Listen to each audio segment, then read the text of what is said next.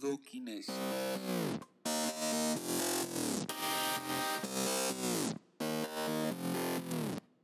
Hola, ¿qué tal amigos? Sean ustedes bienvenidos a esta segunda emisión del podcast Ludokinesis. Los saluda su amigo Miguel Olivares. En esta ocasión hablaremos de un tema de suma relevancia, la importancia de la actividad física y el ejercicio físico durante este confinamiento.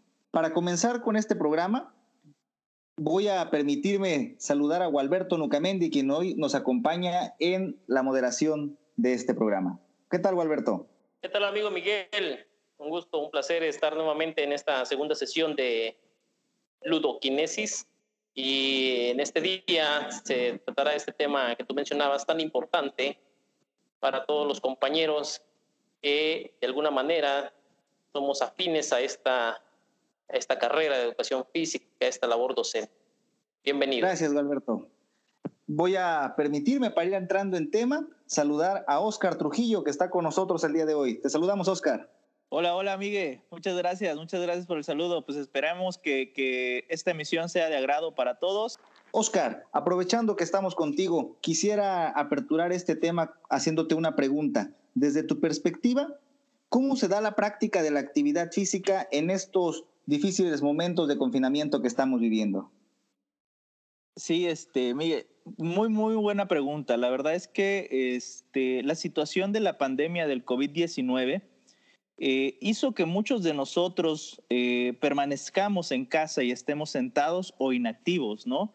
Y esto se da mucho más tiempo de lo habitual. A aquellos que realizaban las prácticas de actividades físicas de manera recurrente, eh, ha significado una problemática, ¿no? Ha significado una situación un poco complicada, pero aún más para aquellos que eh, no realizaban de manera recurrente este tipo de actividades físicas. ¿Por qué? Porque es en ellos en donde ha aumentado, hemos notado que ha aumentado eh, la actividad física, pero esto también los ha orillado, ya que han tenido cierto desconocimiento de qué realizar o cómo realizar dichas prácticas, porque tienen la intención de mejorar capacidades físicas y mejoras en su salud, pero a costa de, practicar o de incurrir en prácticas inadecuadas de la actividad física, ¿no? En estos momentos eh, es muy importante que señalemos que en este momento realmente es muy importante que las personas de cualquier edad y capacidad física se mantengan activas el mayor tiempo posible, ¿no? Em, han surgido campañas que han tratado de promover estas prácticas de actividades físicas. Eh, por ejemplo, aquí en México está el Actívate, el Ponte Pilas, el Ponte al 100, que han sido campañas que precisamente tienen ese objetivo, ¿no? Pero también hay campañas a nivel mundial que han tenido un gran impacto. Por ejemplo, la Organización Mundial de la Salud lanzó una campaña que se denomina Be Active. Estas campañas tienen un objetivo común, el hecho de que a aquellas personas, aquellos individuos que no tenían esa práctica recurrente y que ahorita en el estar en el confinamiento tienden a estar mucho más tiempo eh, sentados o inactivos, puedan eh, eh, orientar esos tiempos o puedan dedicar esos tiempos a la práctica de alguna actividad física. Y yo creo que eso es algo fundamental en este momento, ¿no? Pues muchas gracias, Oscar. De verdad, muy interesante tu punto de vista. este panorama que nos, nos presentas desde instancias internacionales, nacionales, locales, sobre todo los programas que se han implementado en esta materia. Para continuar con esto, voy a ceder el micrófono a nuestro compañero Gualberto. Muchas gracias, maestro Oscar, por esa aportación, pero también es importante eh, tomarlo desde otra perspectiva. Para esto, doy la bienvenida al maestro Jordán eh, y quisiera preguntarle ¿Por qué es importante mantenerse activo durante la pandemia? Hola, ¿qué tal amigos? Es un placer y un gusto estar aquí con ustedes en Ludoquinesis. Bien, me gusta mucho una frase que creo que responde a esa pregunta y es que el movimiento es vida. Em, es de suma importancia realizar ejercicio en todas las etapas de la vida de cada persona. Son innumerables las adaptaciones que el cuerpo realiza debido a la práctica habitual del ejercicio. Los beneficios de este se pueden ver en todo nuestro organismo y en diferentes sistemas. Incluso hay cosas que aún no sabemos, que aún no se saben. Algunas que aún se desconocen, algunos beneficios del ejercicio aún se desconocen. Actualmente, con el COVID-19 presente en nuestro entorno, me parece que los principales beneficios de, realizar una práctica deportiva o ejercicio de estar activos, como bien dice la pregunta, tiene que ver con dos cosas. El primer lugar, a nivel cardiorrespiratorio y por otro lado a nivel psicológico. Recientemente la revista Redox Biology apoya, publicó una investigación donde apoyan firmemente la posibilidad de que el ejercicio pueda prevenir o al menos reducir la gravedad del síndrome de dificultad respiratoria.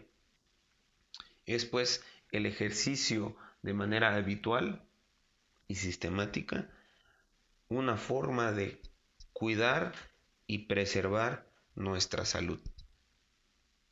Por otro lado, a nivel psicológico, durante este confinamiento, este encierro, este limitarnos a hacer las actividades que hacíamos antes, ha traído como consecuencias que se han elevado los el nivel de estrés, el nivel de ansiedad, incluso hasta la depresión. Y es el ejercicio, según Callahan, el mejor antídoto contra la depresión. Por otro lado, existe evidencia de que a mayor nivel de actividad, menor nivel de ansiedad. Y es ahora donde podemos ver que nos va a ayudar a tener un equilibrio. Porque estar encerrados es una situación completamente difícil a la que no estábamos acostumbrados. Y el ejercicio nos va a ayudar a mantener este equilibrio. Muchas gracias, Jordán. Eh, precisamente para seguir la misma línea temática, me gustaría plantearle a Oscar una pregunta. ¿Por qué es necesario realizar ejercicio físico de manera regular? ¿Y cómo nos recomiendas practicarlo? Sí, este, Miguel, la verdad es que con respecto a lo que nos comentó también eh, el compañero Jordán, es muy importante, ¿no? Todo lo que nos, todo lo que nos plantea y sobre todo, ¿por qué? Porque el ejercicio físico regular es beneficioso para el cuerpo y la mente, como lo mencionó el, maestro, ¿no? Eh, este puede reducir la hipertensión, controlar el peso, disminuir el riesgo de enfermedades del corazón, accidentes eh, cardiovasculares, diabetes tipo 2, incluso eh, distintas formas de cáncer, ¿no? Eh, todas estas, ¿por qué menciono todas estas enfermedades? Porque todas estas enfermedades nos hacen vulnerables a, esta, a este virus del COVID-19. Lo que habría que tomar en cuenta para lograr tener esta práctica de ejercicio físico eh, eh, y por qué realizarlo es el hecho de que debemos de plantearnos eh, por qué realizarlo o para qué realizarlo. ¿A quién debo de tomar en cuenta para recibir esos consejos de cómo voy a realizarlo? Si solamente voy a buscar en, redes sociales, en, en plataformas, actividades que, yo pueda realizar o conseguir que alguien pueda orientarme para realizarlo, ¿no? En esa sintonía, en esa sintonía, el mejor consejo que yo puedo dar es eh, buscar a quienes conocen y sobre todo que te puedan orientar de forma profesional. Eh, recuerda que tu cuerpo no tiene refacciones ni partes intercambiables, ¿eh? así que mejor acudir a quienes te pueden ayudar sin ocasionarte lesiones innecesarias. Tenemos que tener en cuenta que la práctica de un tipo de ejercicio u otro va a depender definitivamente de las características y capacidades de cada individuo. ¿No? No podemos ponerle eh, eh, todos los ejercicios a todos, no pueden realizar todos los mismos ejercicios. En esa situación, ¿qué hacer? Pues bueno, podríamos recurrir a dos sistemas muy simples que nos podrían ayudar a qué? A elegir quizás un grupo de entre seis u ocho ejercicios, los cuales podríamos practicar de tres a cinco veces tomando en cuenta eh, eh, cuánta actividad física has realizado o realizas cotidianamente, ¿no? Este, y que cada ejercicio quizás practicarlo entre 5 a 10 minutos diarios y de ahí ir aumentando este tipo de actividades o este tiempo de realización, esto nos podría ayudar a ir mejorando, ¿no? Ir fortaleciendo sobre todo todo el, el aparato locomotor. En esa situación, uno de los sistemas eh, de los más usados comúnmente por, la mayoría de los maestros de educación física es el hecho de calcular nuestra frecuencia cardíaca máxima teórica. Sabemos perfectamente eh, eh, los que estamos en el ámbito de la educación física y que hemos tenido contacto con la práctica de deportes este, y, la práctica deportiva, perdón, que esa la podemos calcular restándole a 220 nuestra edad, ¿no? Esto nos dará entre un 60 y un 70% aproximadamente de un margen de pulsaciones máximas en las cuales debemos de mantenernos al momento de realizar cualquier actividad física que nos propongamos. Esto lo retomo para qué? Para que eh, cuando demos ese tipo de consejos o ese tipo de, de opiniones, siempre tenemos que tener esa base, ¿no?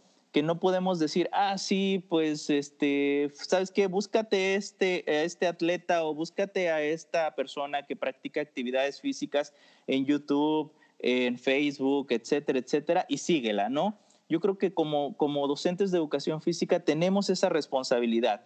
En esa situación, el segundo sistema, y que es un poquito más sencillo de seguir, es eh, aquel en el que se consigue un estrés mecánico conversacional ¿A qué me refiero con esto?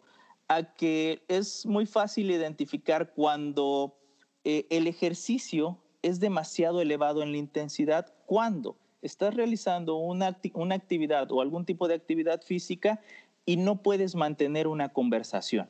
En ese momento, el ejercicio físico está eh, eh, teniendo una intensidad muy elevada.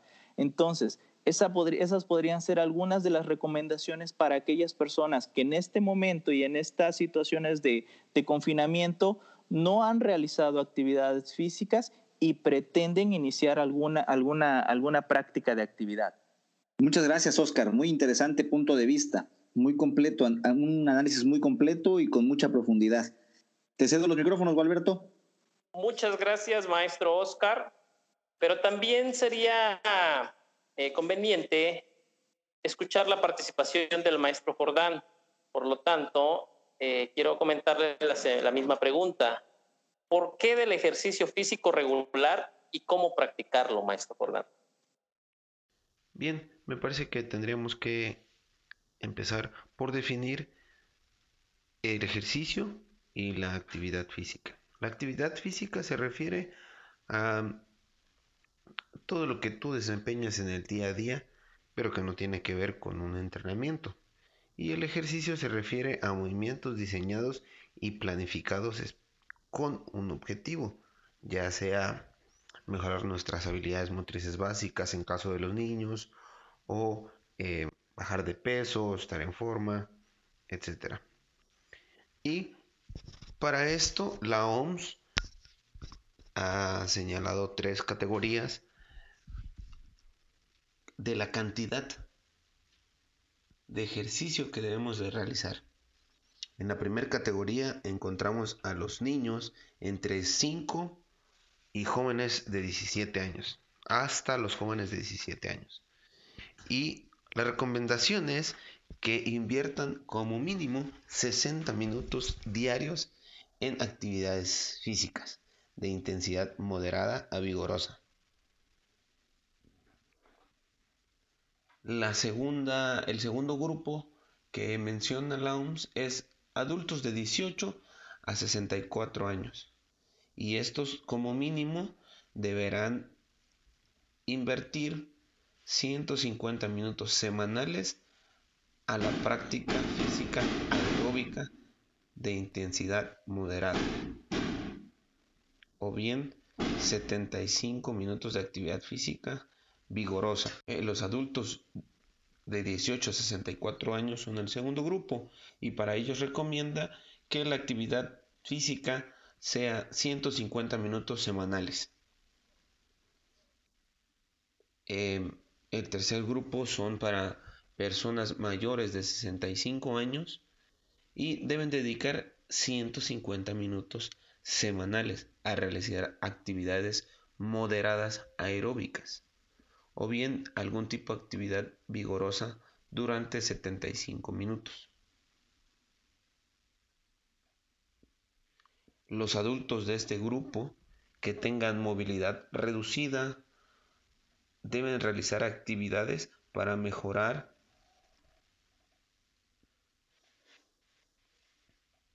su equilibrio porque es muy común que en esta en estas en esta etapa de la vida sufran caídas eh, falta el equilibrio y es conveniente eso.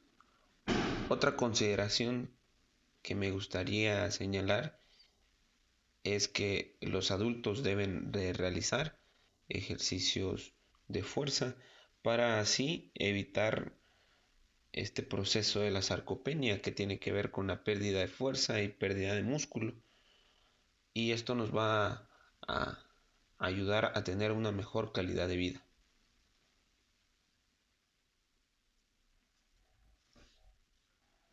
Muchas gracias, maestro Jordán, sobre todo porque nos habla sobre los porcentajes de las diferentes edades que tiene la persona. Pero también es importante considerar, maestro Jordán, qué relación existe entre el sueño y el ejercicio. ¿Qué nos podría aportar sobre eso? El ejercicio físico y el sueño tienen una relación importante y es que este va a ayudarnos a conciliar el sueño o a tener insomnio, por ejemplo. El ejercicio físico tiene que realizarse no inmediatamente. El ejercicio físico tiene que realizarse en un horario adecuado para que las endorfinas que libere la práctica de nuestro cerebro debido a la práctica de ejercicio. Bien, el ejercicio físico y el sueño tienen una importancia relación. Este nos puede ayudar para conciliar el sueño si tenemos mucho estrés, mucha ansiedad y como lo decíamos hace ratos, esto va a hacer que si nosotros realizamos actividad física, ejercicio, nuestro nivel de estrés, nuestros niveles de cortisona van a bajar y nos vamos a ir a la cama relajados. Por otro lado, si nosotros realizamos ejercicio físico extenuante, intenso y a una hora muy cerca a la que nos pensamos dormir, nos va a ser difícil que podamos conciliar el sueño. ¿Por qué? Porque el cerebro libera endorfinas, libera endorfinas por la práctica del ejercicio y estas van a estar circulando todavía entre nuestro torrente sanguíneo y van a tener a nuestro cerebro alerta. Entonces nos va a ser difícil conciliar el sueño.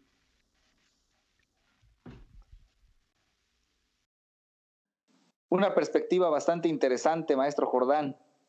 Oscar, ¿te gustaría agregar algo a este tema? Sí, este, sí, sí, sí, Miguel. La verdad es que eh, encuentro muy parecido la, la, situación en cuanto a el rumbo en donde van nuestros comentarios con el, con el maestro Jordán, porque precisamente ese dato de, de, la OMS en donde nos da estos tres grupos de individuos a manera de cómo categorizarlos para la realización de actividades físicas, así como los tiempos, pues lo compartimos, ¿no? En esa situación este, estamos totalmente de acuerdo en eso.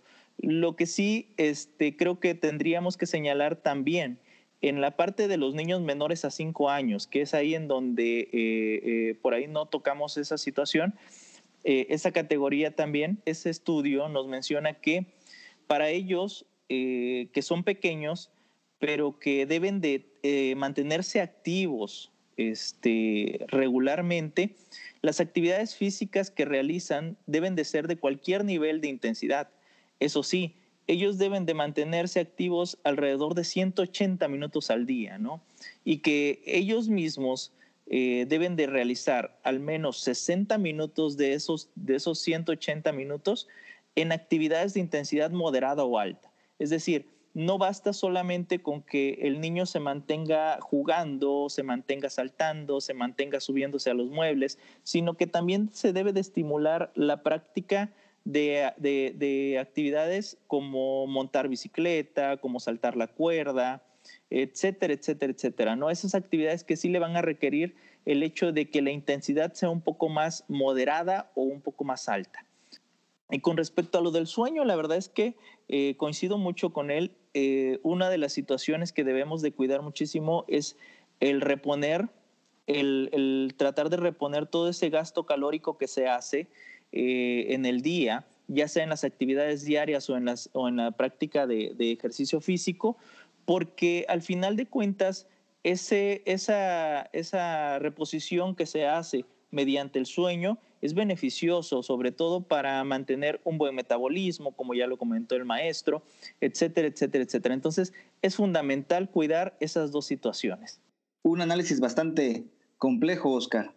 Eh, me gustaría preguntarte, ¿qué relación existe entre la práctica de la actividad física y la salud mental en niños, jóvenes y adultos?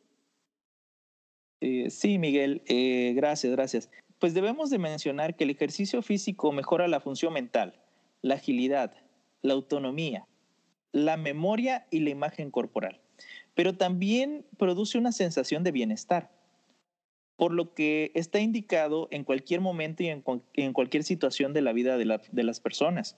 Eh, la práctica o la relación que existe entre la práctica de la actividad física y la salud mental es muy notorio. ¿Por qué? Porque reduce la sensación de estrés, y aumenta la sensación de optimismo, de euforia y de flexibilidad cognitiva. Es decir, que cada vez que practicamos algún, alguna actividad física, eh, nos sentimos más relajados y eh, un poquito más motivados ¿no? para, para, continuar nuestro día a día. Pero también eh, esta misma práctica segregan endorfinas, las cuales son unas hormonas que tras hacer ejercicio provocan un gran bienestar. ¿No? Pero también el ejercicio físico ayuda a una autorregulación, de manera que cuando practicamos la actividad física eh, o el ejercicio físico, se reduce la intensidad de emociones como la agresividad, la ansiedad o la depresión, que es algo muy común en estos momentos. Em, también me gustaría mencionar que además disminuye la sensación de fatiga, por lo que la persona se percibe más enérgica, con mucho mayor capacidad de trabajo, pues cuidando los momentos y los tiempos en que se realiza esta actividad física, incluso esta práctica nos ayuda a tener un mejor descanso. Pero todo esto a su vez contribuye a que la persona tenga un mejor concepto de sí misma, es decir, eh, mejora su autoestima. Cuando realizamos la actividad física, por lo regular eh, las personas sienten ese bienestar y se sienten bien con ellos mismos. Esto les ayuda a que cada vez que este, se sienten quizás un poquito presionados, un poquito fatigados en cuanto a, situaciones personales o de trabajo, eh, buscan mediante la actividad física una alternativa que les permita a ellos tener eh, eh, esa, esa calma o, ese, o esa sensación de bienestar, ¿no? Muchísimas gracias por las aportaciones que hasta en este momento han mencionado, pero también, maestro Jordán, es importante lo siguiente. ¿Qué influencia tiene el ejercicio físico en el bienestar de la persona? Bien, el bienestar de la persona tiene que ver con cuatro componentes según la OMS. Y el primero es el bienestar emocional, el segundo son las autopercepciones, el tercero es el bienestar físico y el cuarto son las percepciones globales. Estos tienen que ver con la satisfacción de la vida y el bienestar global. Por el bienestar emocional van a entrar diferentes aspectos, desde el estrés, eh, ansiedad, la tensión, la depresión, la confusión y el optimismo.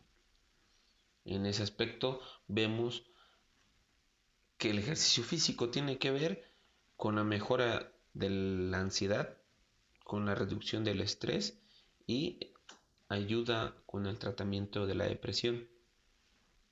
En el segundo punto, donde entran las autopercepciones, como es la autoeficacia, la autoestima, el autoconcepto, la imagen corporal, la forma física percibida y otras más, nos damos cuenta que son aspectos que como docentes de educación física trabajamos en los niños.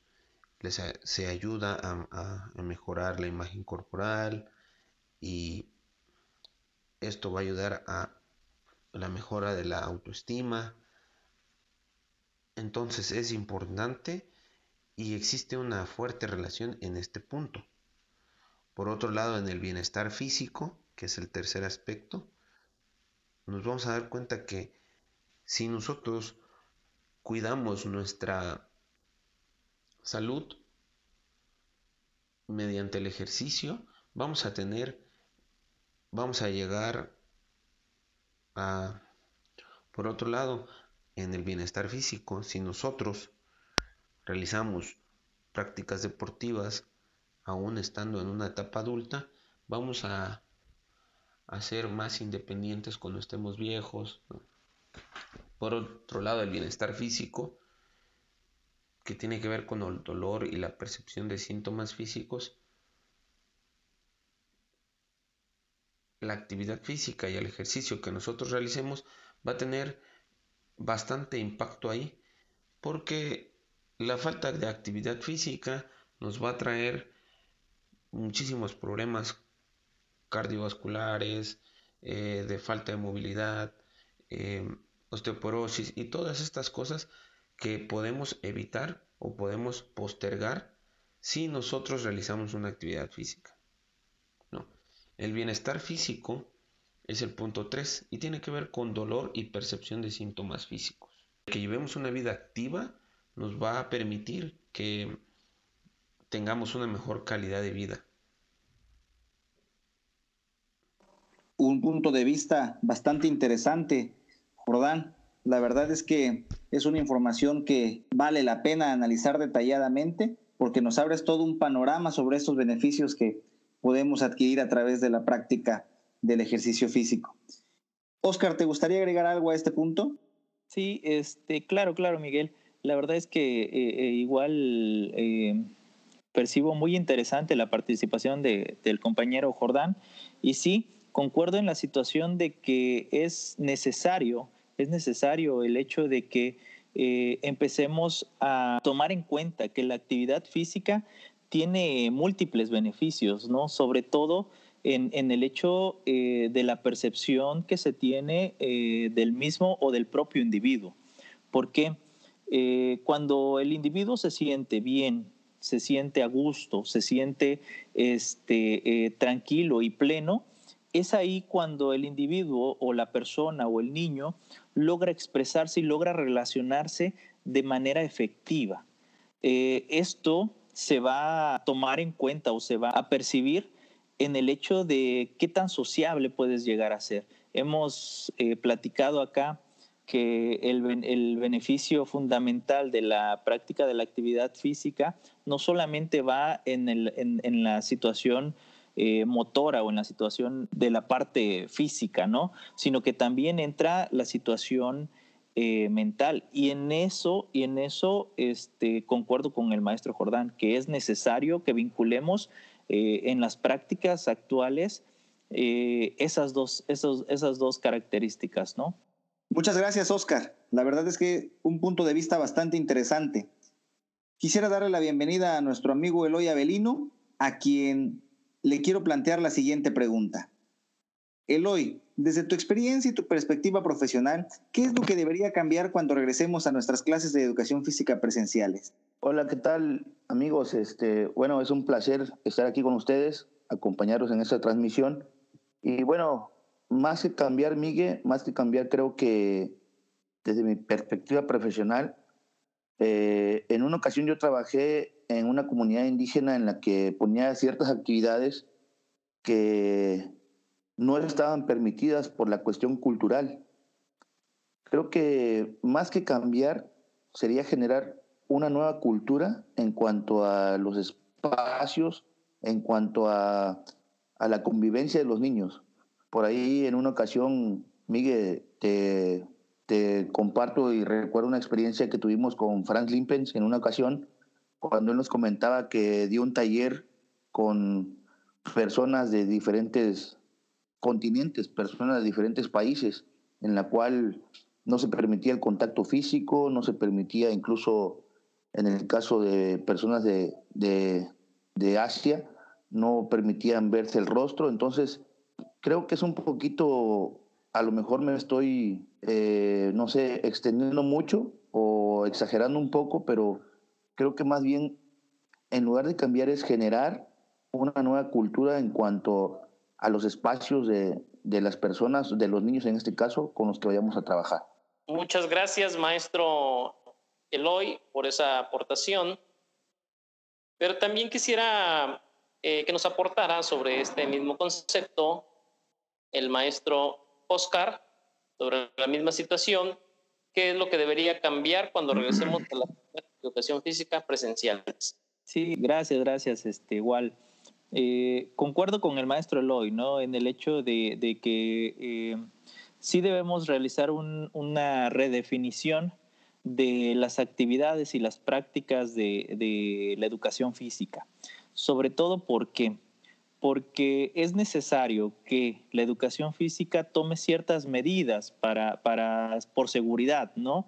Por prevención, si así lo queremos ver.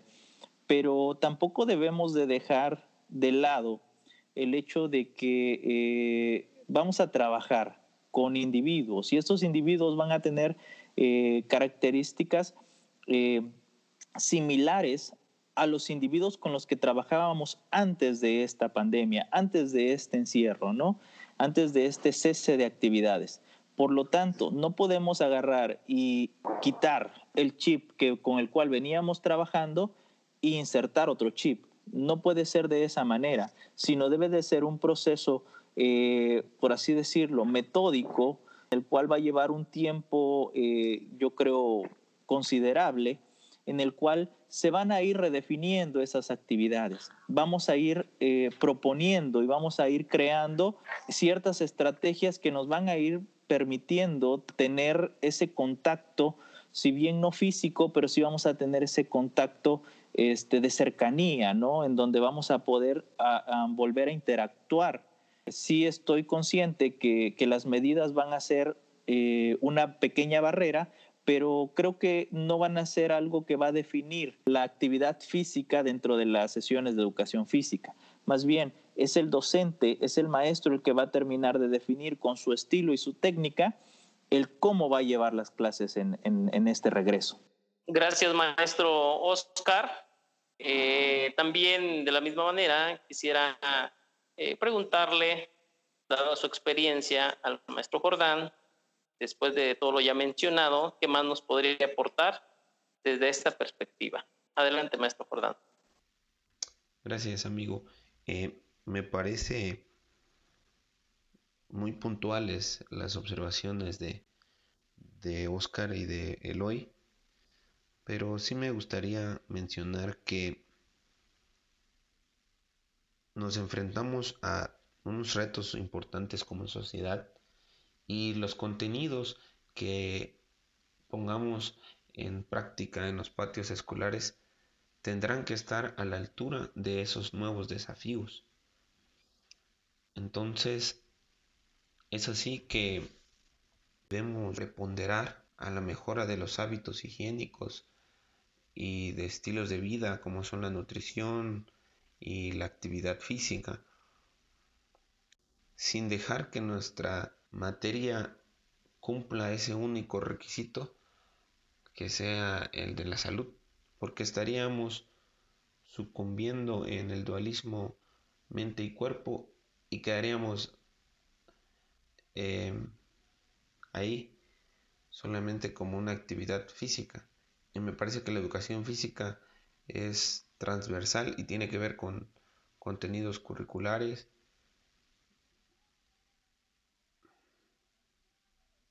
Muchas gracias, Jordán. Pues es así, amigos, como hemos llegado a la segunda edición del podcast.